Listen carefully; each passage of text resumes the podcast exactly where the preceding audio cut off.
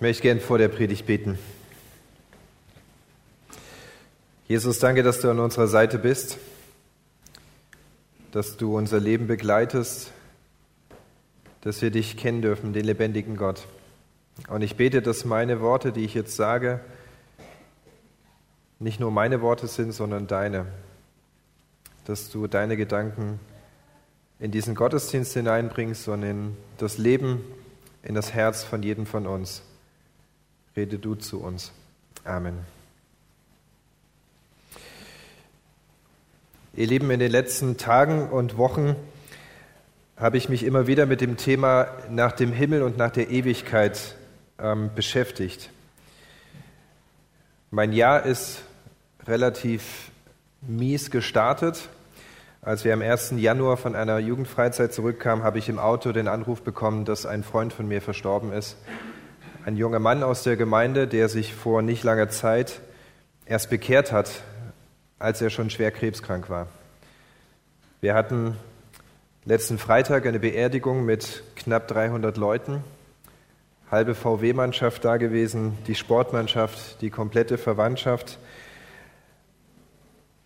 Und es war für mich eine Herausforderung, beides zusammenzubekommen. Einerseits die Gefühle, die Trauer und die Dramatik, die damit zusammenhängt. Und auf der anderen Seite etwas wie soll ich Ihnen sagen, etwas Herausforderndes für unsere Gesellschaft zu tun. Ich glaube, dass es eine Beleidigung an unsere Gesellschaft ist, über den Himmel zu sprechen. Über eine Hoffnung, die man begründen kann, eine Hoffnung, die man an Gott festmacht.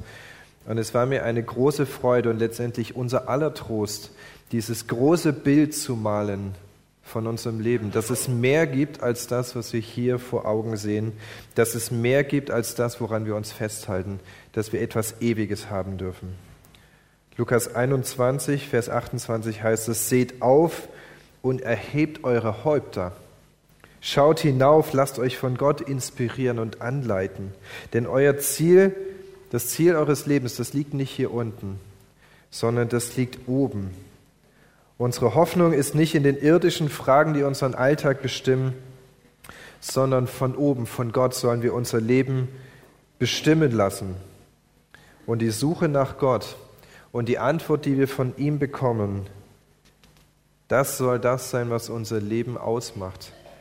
Denn von Gott aus der Ewigkeit, von seinem Thron, wird er selbst uns Antworten geben. Wenn ich als Stefan Richter vom Himmel spreche, empfinde ich das auch als eine Überforderung. Ich finde es viel zu groß, auch wenn es mir unheimlich Freude macht, über den Himmel zu sprechen. Ich lebe selbst ja aus dieser Hoffnung heraus. Ich lebe aus der lebendigen Hoffnung, aus diesem Ansporn, da gibt es mehr, da gibt es eine Ewigkeit, da gibt es etwas, das lohnt sich. Und ich habe mein ganzes Leben und meine ganze Existenz auf diese Hoffnung aufgebaut. Gott ist in der Mitte meines Lebens. Und gleichzeitig merke ich, dass der Himmel mein Gehirn um das Millionenfache übersteigt. Ich stehe hier vorne wie so eine Ameise, die euch das Internet erklären will. Es ist zu schwer, es ist zu viel, es ist zu groß. Und ich habe das Gefühl, wie ich vorhin schon angesprochen habe, dass dieses Gefühl in unserer Gesellschaft genauso eine Überforderung auslöst. Unsere Gesellschaft hat doch die höhere Autorität, höhere Autorität schon rausgeworfen. Die will das gar nicht mehr hören, dass es einen Gott gibt. Sie will nicht hören, dass wir definiert und persönlich von Gott reden. Die Gesellschaft will, dass es unpersönlich, dass wir irgendwas von Liebe schwafeln, irgendwas von Hoffnung, irgendwas Nettes. Aber diesen Gott, der das Leben in der Hand hält, der die Fäden zieht, der dich bis ins Detail kennt, davon wollen sie nichts hören. Ein Gott, der, äh, der heilig ist, der unantastbar ist. Und ein Gott, der in Jesus Christus nah wird, der Mensch wird, der sich uns angleicht. Nee, von dem bitte nicht reden. Jesus doch am besten rauslassen.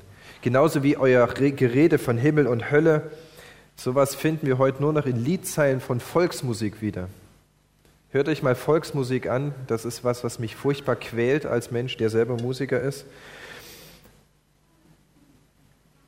Und da merken wir, dass wir es zugelassen haben, dass christliche Begriffe und christliche Vorstellungen in der profanen Welt völlig anders verwendet werden, dass sie völlig falsch verstanden werden und dass die sogenannte Aufklärung die kirchlichen Begriffe wegschieben möchte. Die Wissenschaft kennt keinen Gott mehr, sie kennt keinen Himmel. Und so ist die Folge, dass unsere Gesellschaft, unsere Generation nur noch im Hier und Jetzt denkt. Sie muss alles ausschöpfen, sie muss alles genießen, sie muss alles erleben, ansonsten war das Leben nicht lebenswert. Wenn jemand mit Mitte 30 oder Ende 30 stirbt, dann war das zu zeitig. Er hat nicht alles auskosten können, er hat nicht alles ausprobieren können. Aber was ist, wenn man die Angst hat, dass es danach nichts mehr gibt? Was ist, wenn mit dem Grabstein alles beendet ist? Und ich glaube, wer Gott nicht kennt, der lebt genau in dieser Gefahr. Er läuft Gefahr, dass alles nur noch irdisch ist und dass nichts himmlisch ist, nichts geheimnisvoll, nichts ewig und dass am Ende alles aus ist. Und wenn dann ein Atheist zum Beispiel sich über den Himmel Gedanken macht, dann kommt ziemlich, ziemlich verquirlter Unsinn dabei raus. Himmlisch, das verbinden wir vielleicht mit Philadelphia, einem himmlischen, keine Ahnung, Sahnequark, Joghurt, irgendwas. Den Himmel stellen sich die meisten vor, die gucken in die Wolken und sehen, das ist blau und das, ja, da möchte ich hin irgendwo. Aber der Himmel in der Bibel, im Englischen wird unterschieden zwischen Sky und Heaven. Der Himmel in der Bibel sagt uns etwas anderes. Es ist der Daseinsbereich Gottes. Und wenn ich den Himmel beschreibe, dann möchte ich ein Werkzeug nehmen und mit meinem Fernglas euch versuchen zu beschreiben, was ich meine. Denn obwohl der Himmel unsichtbar ist, ich kann ihn mit meinen menschlichen Augen nicht wahrnehmen und der Himmel aus meinem Standpunkt noch sogar in der Zukunft liegt, beschreibt die Bibel den Himmel. Und wenn ihr die Offenbarung aufschlagt, dann seht ihr, dass Johannes, ein Jünger Jesu, wie einen, wie einen Traum hat. Die Bibel beschreibt es als eine Vision, eine Vision, die so realistisch ist und so intensiv und so ausführlich, dass es diesen Johannes erstmal völlig überfordert und dass er beginnt, alle seine Gedanken, alles, was er sieht, alles, was er erlebt hat, aufzuschreiben. Und dieser Johannes, mittlerweile ist er ein alter Mann, beschreibt auf den allerletzten Seiten der Bibel Offenbarung 21. Und ich möchte euch den Text vorlesen. Ich habe ihn euch auf den Zetteln abgedruckt, dass ihr immer wieder auch mal reinschauen und mitlesen könnt. Und dann schreibt dieser Jünger Jesu, und ich glaube, dass es Gottes Hand war, die seine Worte geführt hat, um das aufzuschreiben. Ich sah einen neuen Himmel und eine neue Erde. Denn der erste Himmel und die erste Erde sind vergangen und das Meer ist nicht mehr. Und ich sah die heilige Stadt, das neue Jerusalem, von Gott aus dem Himmel herabkommen, bereitet wie eine geschmückte Braut für ihren Mann. Und ich hörte eine große Stimme von dem Thron her, die sprach, siehe da die Hütte Gottes bei den Menschen, und er wird bei ihnen wohnen, und sie werden seine Völker sein, und er selbst, Gott mit ihnen, wird ihr Gott sein. Und Gott wird abwischen alle Tränen von ihren Augen, der Tod wird nicht mehr sein, kein Leid, kein Geschrei, keine Schmerzen werden mehr sein, denn das Erste ist vergangen. Und der auf dem Thron saß, sprach, siehe, ich mache alles neu. Und er spricht, schreibe, denn diese Worte sind wahrhaftig und gewiss. Und er sprach zu mir, es ist geschehen, ich bin das A und das O, der Anfang und das Ende. Ich will dem Durstigen geben von der Quelle des lebendigen Wassers umsonst. Wer überwindet, der wird dies ererben und ich werde sein Gott und er wird mein Sohn sein. In dieser Vision, ich nehme mal das geistliche Fernglas als Bild, sieht Johannes viele kleine Bilder. Bilder, die erstmal völlig zusammenhangslos sind.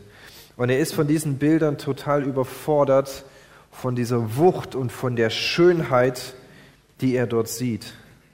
Und er sieht durch dieses Fernglas das, was einmal sein wird. Und das ist so völlig anders als das, was er im Moment erlebt, was er im Moment sieht. Und ich möchte dieses Bild so erklären, beim Fernglas ist das auf dieser Seite, wo mein Auge reinschaut, das ist das, was ich kenne. Das ist mein Hier, das ist mein Leben. Und das, was auf der anderen Seite zu sehen ist, das ist vielleicht drüben an irgendeinem Berggipfel, das ist ein Adler, den ich beobachte. Das ist etwas, was weit in der Ferne ist, was weit weg ist. Ich muss das näher ranzoomen, um es in meine Wirklichkeit hineinzubringen. Oder wenn ein Maler ein schönes Bild malt, dann sieht er in der Ferne erstmal nur ein weißes Blatt Papier oder eine weiße Leinwand. Aber in seinem Kopf, in seiner Vorstellung, da ist alles schon drin, was dort einmal werden wird, was dort drüben sein wird. Und als Gott die Welt geschaffen hat, war es genauso. Die Erde war ein, ein Chaos, die war wüste und leer. Und Gott hat etwas gesehen, gesagt, so soll es werden und so wurde es. Gott, der Schöpfer und Johannes, der ihm nachschauen darf, der etwas sieht. Und ich finde das so spannend, dass es beginnt mit Ich sah und dann kommen 14 kleine Bildchen, 14 kleine Bilder, die beschreiben, wie der Himmel ist. Und ich möchte euch diese Bilder beschreiben. Und vielleicht findest du das eine Bild, wo du sagst, das nehme ich mit, da möchte ich tiefer drüber nachdenken. Das erste Bild, Vers 1, ich sah einen neuen Himmel und eine neue Erde. Das ist ein Bild, das gar nicht neu ist, denn schon der Prophet Jesaja vor jetzt 2700 Jahren ungefähr hat das Gleiche schon beschrieben, Jesaja 65. Denn siehe, sagt Gott, ich will einen neuen Himmel und eine neue Erde schaffen, dass man der vorherigen nicht mehr gedenken und sie nicht mehr zu Herzen nehmen wird. Das ist für uns eine unvorstellbare Vorstellung, dass diese Welt wie ersetzt wird dass Himmel und Erde vergehen werden. Wie das passiert, weiß ich nicht. Ich weiß aber, dass die Rettung unserer Welt nicht in einer Klimaantwort zu suchen ist, sondern die Rettung dieser Welt hat etwas mit dem ewigen Gegenüber zu tun, mit dem hinüber zu Gott kommen, dort, wo Gott etwas grundlegend Neues schafft. Und dieses grundlegende Neue führt uns zum zweiten Bild, das himmlische Jerusalem. Hier wird eine Stadt beschrieben, aber viel mehr als diese Stadt wird eine Sehnsucht beschrieben. Ein, ein Ort, das Jerusalem heute ist ja der Sehnsuchtsort aller Juden, wo ihr, ihre Stadt, wo ihr Land, wo ihr Tempel mal gestanden hat, wo ihr Herz hingehört und wo sie jedes Jahr sagen, nächstes Jahr wollen wir in Jerusalem sein. Ich selbst war schon oft in Jerusalem, das ist auch für mich ein Sehnsuchtsort. Ich fühle mich dort wohl, ich bin dort gerne. Ich liebe diese Stadt, aber ich glaube, dass das himmlische Jerusalem noch ein viel größerer, ein viel schönerer Sehnsuchtsort sein wird. Eine Stadt, die so brutal schön beschrieben wird, dass Johannes gar nicht hinterherkommt. Er muss die Schublade mit den Edelsteinen aufmachen und muss drin beschreiben, wie schön voller Gold und voller Bunt und voller Edelsteine diese Stadt gestaltet ist. Die Stadt ist völlig überladen und sie überfordert ihn mit ihrer Schönheit. Das dritte Bild. Diese Stadt ist aber nicht schön, weil sie voller Gold ist, sondern die Stadt ist deswegen schön, weil Gott in ihrer Mitte wohnt. Gott wohnt dort. Gott hat sein Zelt aufgeschlagen. Und hier steht im Griechischen ein Begriff, der so ein bisschen an die alte Stiftshütte erinnert. Die Stiftshütte, das war der Vorläufer des festgebauten Tempels. Und auch hier ist nicht das Gebäude entscheidend, sondern was in diesem Gebäude passiert. Denn in diesem Gebäude ist Gott nahbar. Man kann zu Gott kommen. Man darf hinter den Vorhang treten, man darf in das Allerheiligste gehen, weil Jesus Christus den Weg dahin aufgeschlossen hat. Und dort drin ist Begegnung mit Gott möglich. Eine Begegnung, wie es schon am Anfang der Bibel gewesen ist, dass die Menschen mit Gott auf Du waren und auf Tuchfühlung gewesen sind. Sie hatten damals keine Scheu vor Gott, sie hatten keine Angst, sie hatten keine Distanz und sie waren mit ihm vereint. Und so beschreibt es Johannes, dass es am Ende wieder sein wird. Wir werden mit Gott vereint sein. Wir werden keine Scheu vor ihm haben. Wir werden keine Angst in der Begegnung haben. Und wie ist das möglich? Das vierte Bild, das ist möglich durch den, der sich als A und O beschreibt. Der erste und der letzte Buchstabe im griechischen Alphabet sind das Alpha und das Omega. Das heißt, von A bis Z ist Jesus da und Jesus ist alles. Jesus ist auch das B wie Beziehung, dass Gott Mensch und uns nahe wird. Jesus ist auch das K wie Karfreitag, als Jesus am Kreuz stirbt, um meine Sünden zu tragen. Jesus ist auch das L wie das Lamm Gottes, das an meiner Stelle umgebracht wird. Und Jesus ist das O wie Ostern, als er von den Toten wieder lebendig wird. Und ihr lieben, Ostern ist für mich das wichtigste Ereignis in der Bibel, weil es mir beschreibt, wie ich mir die Ewigkeit vorstellen kann.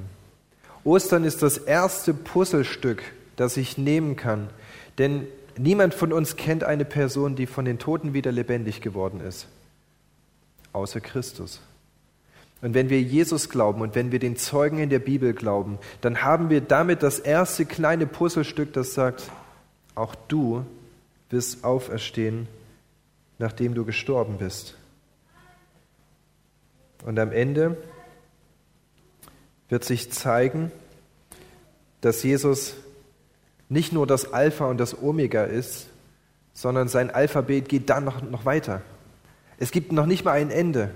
Die Ewigkeit kennt kein Z, sondern geht es weiter mit Doppel-A und Doppel-B und so weiter. Jesus ist immer da, er ist unendlich. Das fünfte Bild, ich will dorthin. Ich will dorthin, wo Jesus ist. Ich will diese Vorfreude haben. Ich will diese Sehnsucht haben. Und jetzt vergleicht Johannes den Himmel mit einer Vorfreude. Ich habe das vorhin schon in einem anderen Beispiel erklärt. Er nutzt das Bild einer Braut.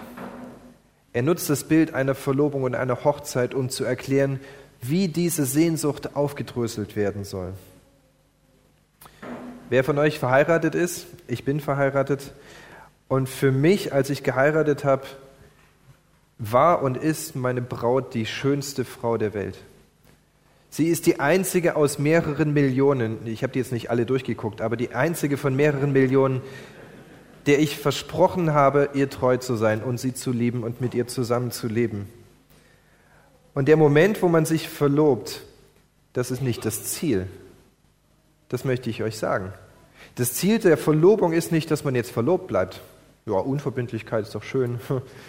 Nein, das Ziel ist, dass man diesen Zustand so bald wie möglich abschafft, um zu heiraten, um das Schönere zu erleben, um das danach zu erleben, die Gemeinschaft, alles, was damit zusammenhängt. Und dafür bereiten sich beide vor. Als Jesus sich mit dir verlobt hat, da hat er dir am Kreuz einen Antrag gemacht. Er stand da mit offenen Armen und hat gesagt, willst du das haben? Und es liegt an dir selber, ob du mit Ja oder mit Nein antwortest. Es liegt an dir selber, wann du, wann du das tust. Und Jesus, er steht da und er wartet sehnsüchtig. Er möchte dich nach Hause holen. Er möchte Gemeinschaft mit dir haben.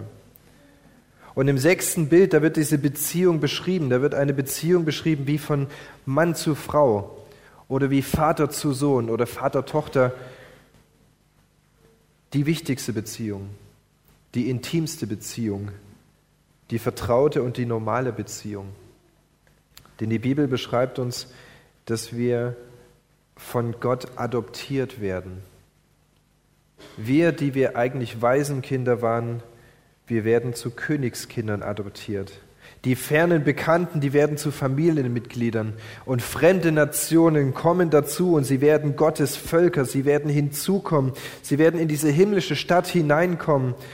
Und diese himmlische Stadt ist deswegen so besonders, weil Gott mit diesen Völkern Gemeinschaft hat. Vers 3 heißt es, siehe da, die Hütte Gottes bei den Menschen. Er wird bei ihnen wohnen, sie werden seine Völker sein und er selbst, Gott mit ihnen, wird ihr Gott sein.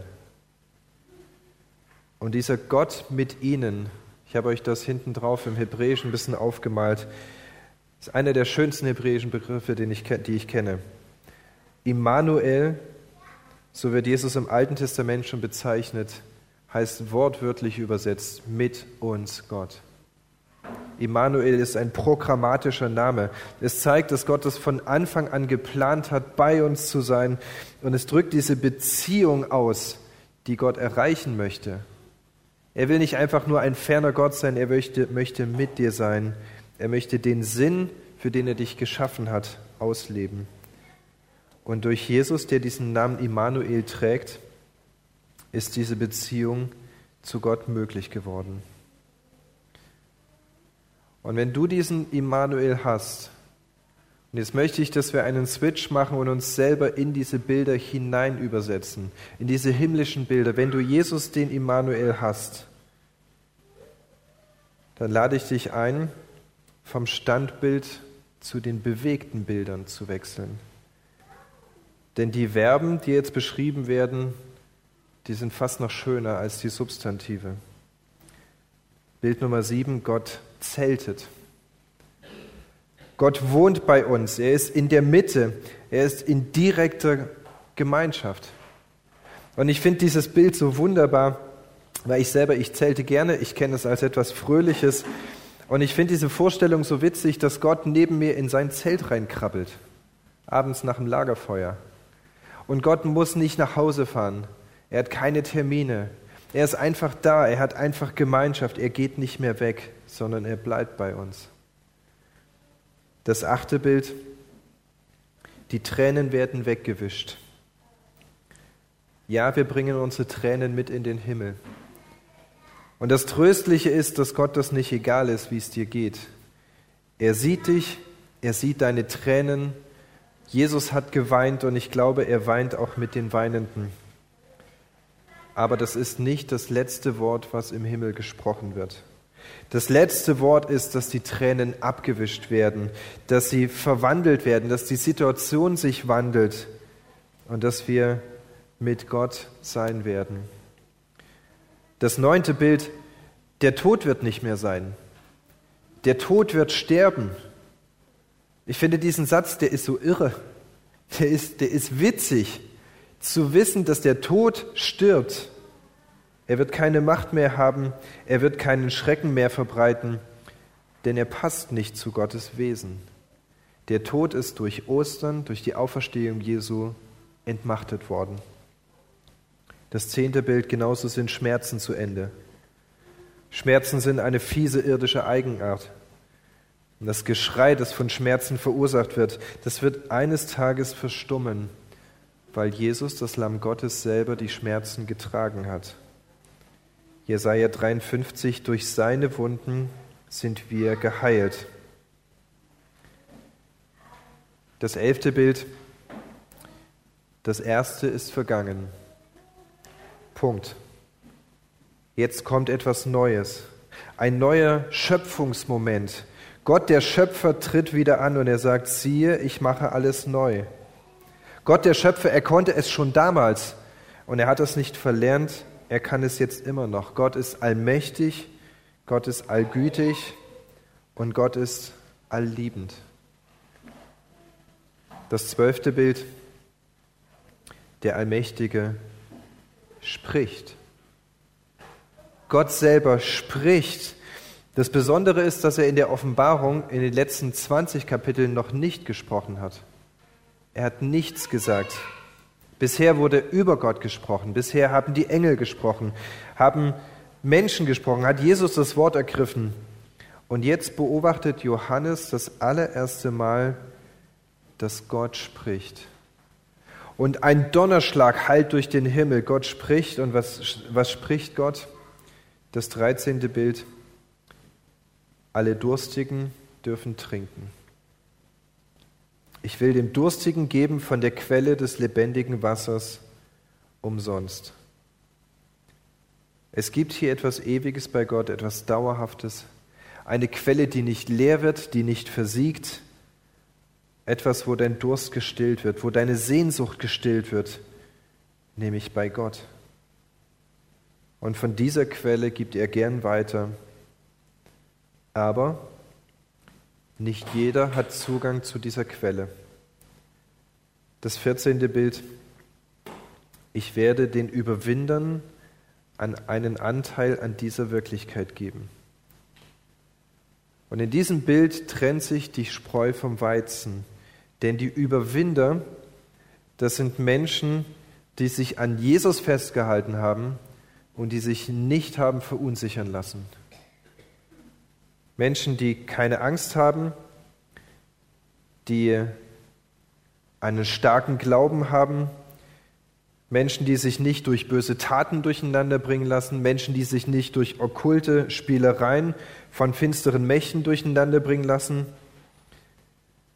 Menschen, die die Lüge nicht geglaubt haben, Menschen, die der Lüge nicht in die Irre hinterhergefolgt sind. Wenn ihr den Bibeltext weiterlesen würdet, Vers 8, da erschrickt man über das, was da beschrieben wird, weil das Gegenteil der Überwinder beschrieben wird. Menschen, die Böses tun, Menschen, die dem Bösen folgen, Menschen letztendlich, die gottlos sind. Und die Überwinder, das sind diejenigen, die trotz aller Herausforderungen an Gott festgehalten haben, die ihren Glauben und alle ihre Lebenswege auf diese eine Karte gesetzt haben. Denn wir glauben doch, dass Jesus der einzige Weg ist zum Vater.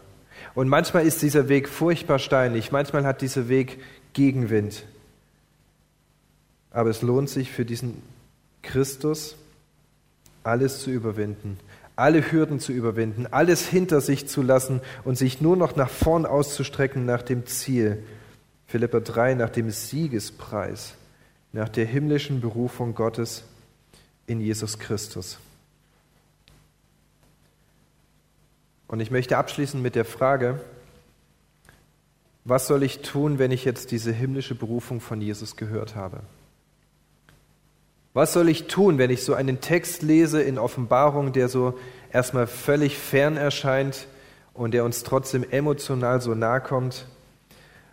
Und es gibt zwei Antworten auf diese Frage. Es gibt Menschen in diesem Raum, die Jesus angenommen haben und die einen lebendigen Glauben an ihn haben. Und wenn du das hast, dann lade ich dich ein, daran festzuhalten und diesem Siegespreis nachzujagen und das voller Freude und voller Vorfreude zu tun, voller Sehnsucht zu tun. Du darfst dein Leben hier leben, du darfst alle Hürden überstehen, du darfst in diesem Leben auch Trauer und Schmerz und Leid und alles erleben, aber du wirst es überstehen, weil es nicht das letzte Wort hat. Denn Jesus, er ist der Erlöser, er ist mit dir verbunden und wenn du Johannes 3, Vers 36 glaubst, dann heißt das, wer an Jesus glaubt, der hat das ewige Leben. Dann ist das Himmelreich jetzt schon dein Wohnort. Dann ist das Himmelreich jetzt schon der doppelte Pass, den du besitzt, neben deiner, ich vermute, deutschen Staatsangehörigkeit. Das ist das Vaterhaus, zu dem hin wir gerufen werden. Das ist der Ort, wohin du gehörst mit deinen Geschwistern zusammen. Und vielleicht sitzen auch hier Menschen, die sagen, ich habe diese Berufung, diese himmlische Berufung noch gar nicht gefunden. Ich habe zu Jesus noch gar nicht Ja gesagt. Ich weiß noch gar nicht, wie ich zu ihm stehe. Ich weiß gar nicht, ob ich in die Ewigkeit gehöre. Und dann empfehle ich dir, dass du alle dir verbleibenden Stunden und Tage und Jahre deines Lebens nutzt, um auf diese Frage eine Antwort zu finden. Dass du den Gott findest, der lebt und der im Himmel der absolute Mittelpunkt ist. Und vielleicht ist es dir aufgefallen, ich habe von einem Fernglas gesprochen, wo die ganze Zeit vorne noch die Klappen drauf sind. Manchmal haben wir Scheuklappen und müssen sie abmachen, damit wir klar sehen können, was in der Ferne ist, damit wir klar sehen können, was in der in der Ewigkeit ist. Und ich möchte dich einladen, dass du deine Scheuklappen abbaust. Ich möchte dich einladen, dass du Jesus ernst nimmst und ihm zuhörst. Jesus sagt in Matthäus 7, bittet, so wird euch gegeben. Suchet, so werdet ihr finden. Klopft an, so wird euch aufgetan. Denn wer da bittet, der empfängt. Und wer sucht, der findet. Und wer anklopft, dem wird aufgetan. Das ist kein Kalenderspruch. Das ist ein Versprechen von Jesus an dich selber. Es ist das Versprechen von dem, der im Himmel auf dem Thron sitzt und der in deine Welt, in dein Leben auf dieser Erde hinein einen Lichtstrahl sendet, damit du ihn finden kannst, damit du ihn sehen kannst. Und ich lade dich ein, dass du auf ihn antwortest, dass du mit Gott, dem Ewigen, mit dem Immanuel redest und ihn in dein Leben einlädst. Amen. Ich möchte beten.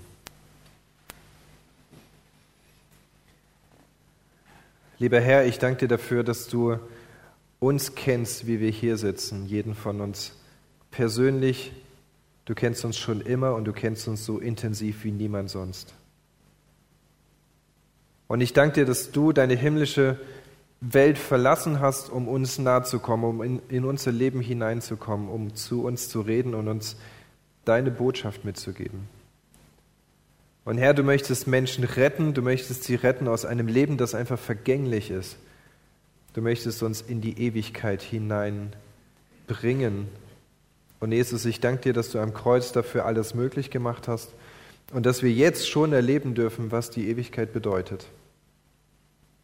Ich bitte dich, dass du uns in der Vorfreude, in der Spannung, die wir aushalten, dass du uns beistehst, dass du uns nah bist und uns immer den größeren Blick zeigst, was deine Wirklichkeit wirklich bedeutet. Ich bete für meine Brüder und Schwestern hier im Friedenshof, dass du sie ausrüstest und unterstützt und segnest auf ihrem persönlichen Weg, dir nachzufolgen. Dir nachzufolgen bis in die himmlische Ewigkeit, wo wir wieder gemeinsam vor dir stehen werden, dich anbeten, uns freuen werden, wo wir ohne Sünde dastehen werden.